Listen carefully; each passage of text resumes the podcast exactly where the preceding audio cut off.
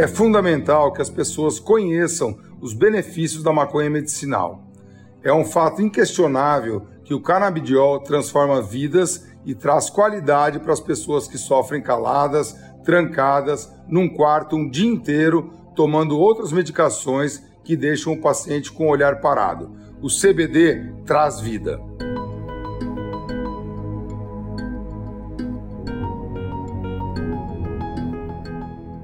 A garra em proporcionar uma vida com mais qualidade para sua filha fez o cozinheiro e empresário Henrique Fogaça abrir um novo caminho para a medicina alternativa e mostrar o mundo com mais sabor e prazer para sua filha Olivia. Conheça a relação de amor e perseverança de Henrique Fogaça. Ouça, no final do episódio, as reflexões do rabino, escritor e dramaturgo Newton Bonder para te ajudar a se conectar com a história e com você mesmo. Eu sou Geise Diniz e esse é o podcast Planai. Ouça e reconecte-se.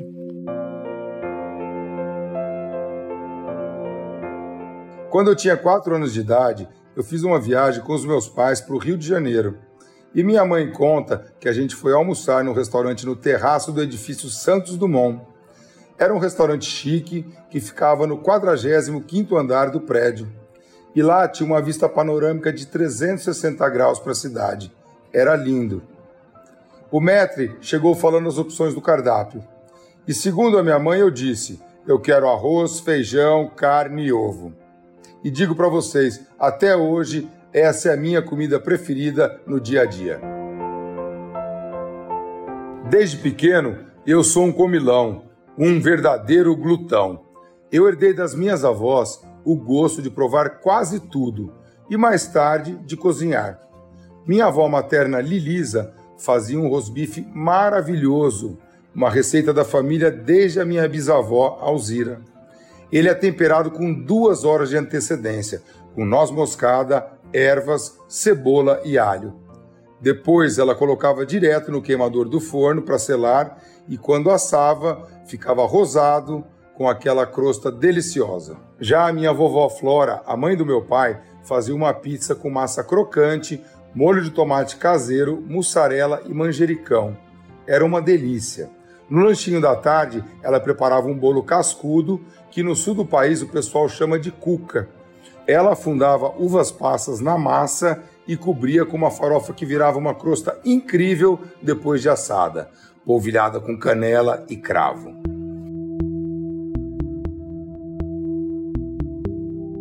Eu já tinha uns 23 para 24 anos de idade quando comecei a cozinhar. Eu morava sozinho em São Paulo, estudava comércio exterior e trabalhava num banco. A minha alimentação era a base de congelados que a minha mãe mandava de Ribeirão Preto, mas eu não gostava muito. E a grana era curta para ficar comendo na rua, né? O jeito foi encostar a barriga no fogão. Como minha experiência na cozinha não ia muito além do bom e velho ovo frito, eu telefonava para minha avó Lilisa pedindo socorro. A primeira receita que ela me ensinou foi a de um bife empanado. Não saiu perfeito igual o dela, mas ficou muito bom. Depois aprendi o beabá. Arroz e feijão com um temperinho caseiro delicioso. Eu comecei a curtir aquele lance de cozinhar e ficava horas na minha cozinha. Achava terapêutico. Fiz um curso de sushi man para comer comida japonesa em casa e não gastar em nenhum restaurante. Virei frequentador do bairro da Liberdade, que é famoso pela cultura japonesa. Eu comprava hashi, pratinhos, esteira de bambu para enrolar sushi, faca adequada para cortar peixes e potinhos para colocar o shoyu. Comprava os ingredientes também: wasabi, arroz apropriado, alga, saque mirim, shoyu e, claro, peixe fresco. Aos poucos, o meu interesse por gastronomia foi aumentando e o curso de comércio exterior foi ficando de lado. Eu larguei a faculdade, mas continuei trabalhando no banco. A minha mãe viu que eu estava meio perdido profissionalmente e sugeriu que eu virasse cozinheiro. Eu pensei e falei para ela: "Mãe, não tem nada a ver isso comigo, tá louca?" Mas mesmo assim eu continuava ligando para ela para pedir receitas e ela continuava insistindo para eu mudar de profissão. Ela tinha razão. Mãe sempre tem razão, né? Aquele trabalho burocrático do banco não tinha nada a ver comigo, mas eu precisava dele para pagar as contas. Aí eu decidi arriscar e no ano seguinte entrei no curso de gastronomia da FMU e não larguei o emprego. Eu me destaquei logo no começo e passei a receber convites dos professores para fazer o mise en place em feiras e eventos. Para quem não sabe, o mise en place é a preparação dos ingredientes, um processo fundamental que acontece antes da execução da receita. Comecei a testar em casa os pratos que eu aprendia e arrumei a minha primeira cliente, a irmã da Fernanda, a minha namorada. Ela era muito festeira e pedia para eu fazer os petiscos que ela servia para os amigos. Eu servia comidas em potinhos individuais, novidade na época, e a galera curtia muito. A coisa mudou de patamar quando eu passei a estagiar em restaurantes famosos. A academia que eu frequentava ficava ao lado do Dom, o restaurante do chefe Alex Atala. Eu fiz amizade com o Giovanni Carneiro, que era o subchefe do Dom, e pedi um estágio para ele. Ele topou e eu fiquei no restaurante só um mês, porque uma panela de óleo quente caiu por acidente na minha perna e abriu um buraco na minha pele. Fiquei semanas parado. Quando me recuperei, estagiei no Júlia Cocina, da Paola Carosella, que mais tarde seria uma colega no Masterchef Brasil. E também passei no restaurante francês do chefe Lohan. A experiência e as técnicas que eu aprendi nesses lugares me deram confiança para pedir demissão no banco. A convite do irmão da Fernanda, a minha namorada, fui criar as receitas para uma Kombi de lanches que a gente fundou juntos. Se chamava O Rei das Ruas. Eu montei um cardápio diferente do que existia, com carne louca, linguiça louca, carne seca cebolada e hambúrguer de picanha. Para sobremesa, fui revirar os cadernos de receitas das minhas avós e achei o pretinho, um tipo de pudim de chocolate e um bolo de cenoura com calda de chocolate. A Kombi ficava estacionada na esquina da Alameda Tietê com a Rua Augusta, no Jardim Paulista. Aquela foi a minha primeira experiência como pequeno empresário no universo da gastronomia. Depois de seis meses, tivemos uns problemas administrativos e precisamos fechar o negócio. Eu continuei trabalhando por conta própria, eu fazia sanduíches, bolos e mousses para deixar em consignação em lan houses, cafés e lojas de conveniência. Antes de terminar a faculdade, ainda trabalhei no Na Mesa, no shopping Guatemi, por um ano.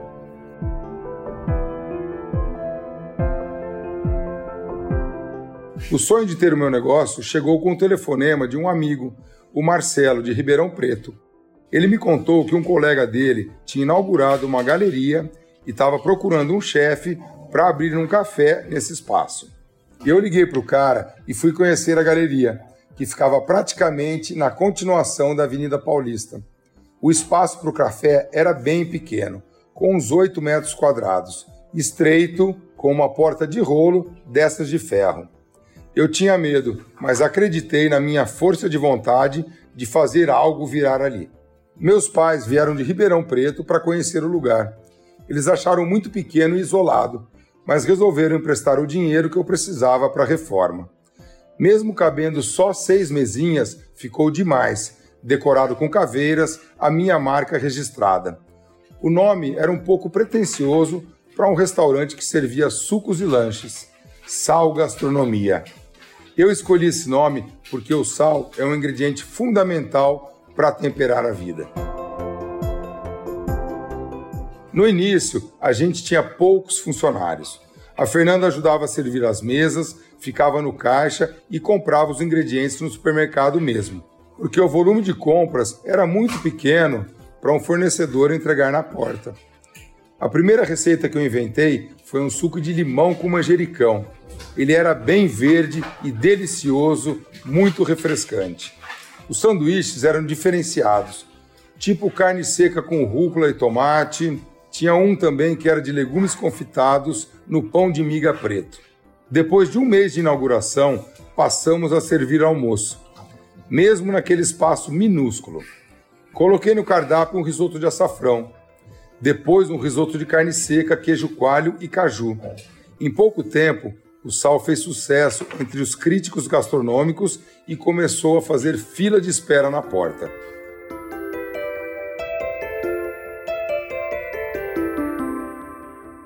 A vida ia de vento em popa. A Fernanda e eu nos casamos com uma festona. O restaurante foi crescendo e a maior aventura da minha vida estava para começar: a paternidade. Embora a gente pensasse em ter filhos, a gravidez não foi planejada. Ainda mais porque a gente estava começando com o sal. Imagine a correria, hein? A gravidez foi tranquila e a gente estava ansioso para a chegada da Olivia. Mas logo que ela nasceu, a gente teve um susto. Ela não chorou. A Olivia foi levada diretamente para uma incubadora e ficou uns 10 dias no hospital. Nesse tempo, a gente percebeu que ela era um bebê mais frágil, mas nenhum médico deu um diagnóstico. Depois de um mês que ela nasceu, caiu a ficha de que ela era diferente. Uma criança com necessidades especiais. Não foi um choque. Não foi um baque. Mas claro que não era algo que a gente esperava. E toda a família ficou bem sensibilizada. Durante os dois, três primeiros anos de vida da Olivia, a gente procurou médicos geneticistas e hospitais tentando saber o que ela tinha. Ela passou por um monte de exames, mas ninguém dava um diagnóstico. A Olivia não andava, não falava e tinha que comer por sonda. É no mínimo curioso que eu, uma pessoa que trabalha para alimentar os outros, não pudesse alimentar a minha própria filha. Para piorar, por ficar muito tempo deitada, ela estava começando a apresentar problemas sérios na coluna, que a deixavam com a cabecinha baixa. Hoje, a Olivia está com 15 anos e começou a melhorar há alguns anos. Tudo começou com uma cirurgia na coluna que a permitiu que ela enxergasse o mundo de cabeça erguida. Depois veio a dieta cetogênica, que é isenta de carboidrato. Mas ela melhorou mesmo depois que começou a usar o canabidiol, um componente extraído da maconha e também conhecido como CBD. A mãe da Olivia já tinha me falado sobre os benefícios do CBD e eu já tinha lido sobre o assunto em alguns lugares e imaginava que realmente poderia ajudar a Olivia. Aí a minha assessora, a Patrícia, conheceu uma pessoa que trabalhava com canabidiol e tudo se encaixou. O processo para conseguir a medicação foi fora do país, nos Estados Unidos, porque lá há muitos anos é usado CBD, principalmente no estado da Califórnia. Os primeiros resultados foram uma tranquilidade e um lindo sorriso no rosto da Olivia. As convulsões que ela tinha diminuíram bastante. Esses pontos foram fundamentais e primordiais no tratamento. O CBD, atrelado com a dieta cetogênica, só trouxe alegria para a gente. Quem tem preconceito contra o canabidiol é porque não tem a mínima informação. Eu só ouço elogios e perguntas de familiares de pessoas que também têm síndromes e acompanham a evolução da Olivia. A minha filha hoje continua na cadeira de rodas, mas fica de pé com uma prótese que a gente põe na perna dela. Ela não anda, mas se equilibra em pé. Mesmo sem falar, a gente percebe que a fisionomia dela mudou com o canabidiol. Ela sorri mais e tem uma expressão de felicidade. Para ajudar mais pessoas, a gente vai criar o Instituto Olivia para difundir os benefícios do CBD e acabar com o preconceito em relação à cannabis. A maconha é uma planta que traz muitos benefícios para vários tipos de doenças. E é muito importante que as pessoas tenham acesso ao CBD para ter uma qualidade de vida além do que a medicina tradicional oferece. Eu me considero uma pessoa abençoada por ter a Olivia na minha vida, por ela ter me escolhido como pai. Como ela não fala, a gente se comunica através do olhar. Um sorriso, um movimento. São gestos que me trazem muita felicidade e humanidade. Eu tenho muito amor no coração em poder partilhar o que a minha filha tem e mostrar ao mundo que é possível ter uma vida digna e feliz, acima das dificuldades e dos limites que a saúde impõe. O importante na vida são as pequenas coisas.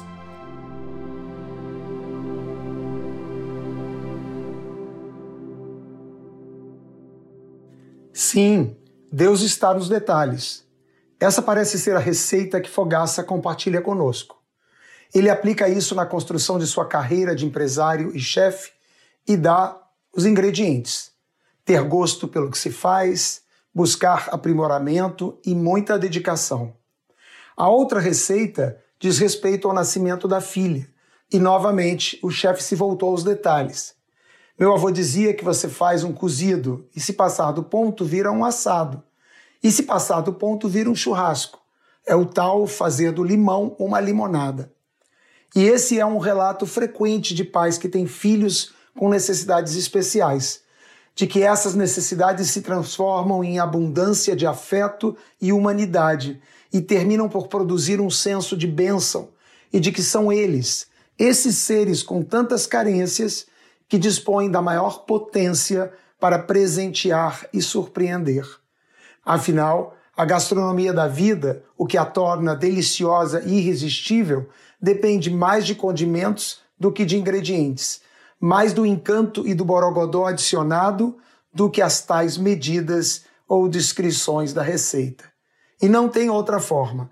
Esse resultado só se consegue ali, junto da bancada e do fogão da vida.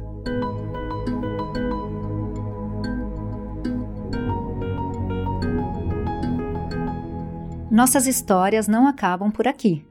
Confira mais dos nossos conteúdos em plenai.com e em nosso perfil no Instagram, arroba Portal Plenai.